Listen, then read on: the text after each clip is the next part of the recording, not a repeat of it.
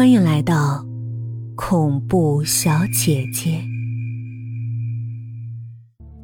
然而，这么一回头望，却正好瞧见月光将半边山坡照得通亮。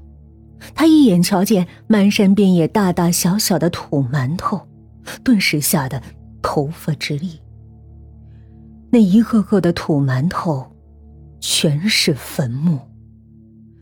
月光洒在漫山的坟墓上，墓碑上的字迹都看得清清楚楚。有些坟前挂着纸幡，在风中发出窸窸窣窣的声响。阿成再也忍不住了，他撒开腿就往前狂奔。月光将路面照得像溪流般发光。他沿着这些熟悉不过的路一路飞奔，跑了十多分钟后，眼前出现了一道伤口。他迈过伤口，全身一震，脚下一软，坐在了地上。他又回到了原地。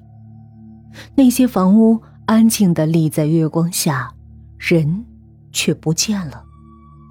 房屋的外墙发出闪闪的光彩，在群山环抱中，这些安静的建筑。总有些无法言说的诡异色彩。阿成轻手轻脚的从地上爬起来，生怕惊动屋中的人，小心翼翼的转身要走时，脚下却偏偏踩到了一根枯枝。咔嚓一声，那轻微的一声响，在寂静无声的此际，听来宛如惊雷。阿成冷汗直冒，心脏几乎跳出了咽喉。一动不敢动的站了一会儿，没见屋子里有人有什么反应。刚吁了一口气，耳朵里响起噼噼啪啪的纸帆招展之声，这声音似乎从四面八方传来。阿成抬头一看，顿时凝固在了原地。四面山上被月光照得银光闪闪，密密麻麻的坟墓如同黑色珍珠浮现了出来。每座坟前都有一副纸幡，一堆篝火在幡下燃烧，火光里映出一个人影不断的朝火中添着什么东西。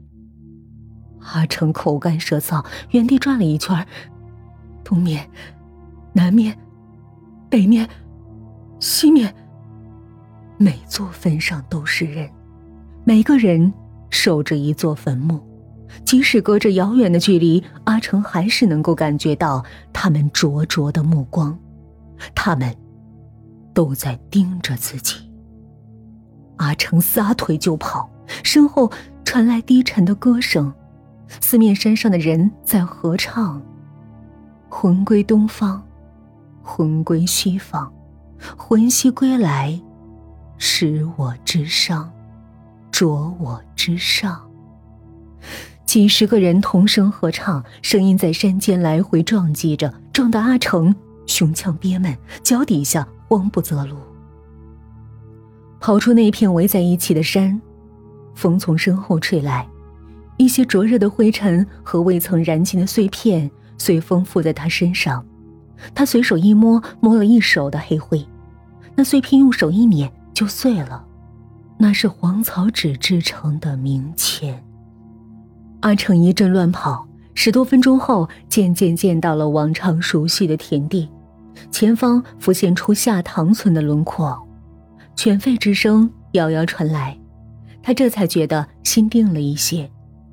回头望望，那几座坟山，已经不知被扔在何方了。他沿着田间的小路朝前走着，喘了一会儿粗气，渐渐调匀了呼吸，身上的汗水。也收了许多，只是仍旧手脚发软。很快，他就进了下塘村，村里点点的灯火让他终于完全摆脱了恐惧。循着记忆中的路线，他朝村长家走去。才走了几步，他就觉得有哪儿不对劲儿，似乎这村子发生了某些变化。然而。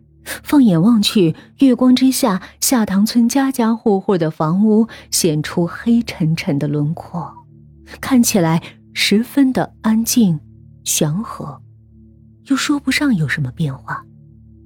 但那不对劲儿的感觉却越来越强烈。等走到村长家门口，望着眼前这房子，他终于知道为什么会有这种感觉了。村长的家离村口不远，是入村后的第一家。虽然是村长，房屋却相当的破旧，泥砖砌的墙壁上用黑色的牛粪修补过多次，显出黑一块黄一块的寒酸样屋上的瓦被风揭走了大半漏的地方就用厚厚的梭树树皮覆盖着。屋子周围用细竹子和树枝编了一圈篱笆，这倒是这屋子最齐整的部分。这样的一栋房子倒是很符合下塘村作为永久贫困村的身份。倘若阿成不是刚陪市委的领导来巡视了一番，面对眼前的情况，他绝对不会有任何不对劲儿的念头。然而，不久之前的巡视与眼下所见到的一切完全是两回事儿。就在上午的巡视中，他们所见到的下塘村家家户户都是新建的房子，房屋装饰华丽，外表显得宽敞，内部也十分整洁，完全不是目前这副破败凄惨的局面。不到一天的时间，那些新建的房子就从下塘村消失了，就像是灰姑娘里的咒语。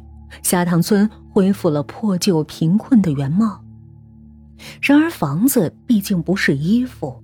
若说在这么短的时间，有谁能让那么多崭新的建筑消失的毫无痕迹，阿成死都不会信的。他惊疑不定的在村里转了一圈，到处都是破败的景象，找不到丝毫新建筑曾经存在的证明。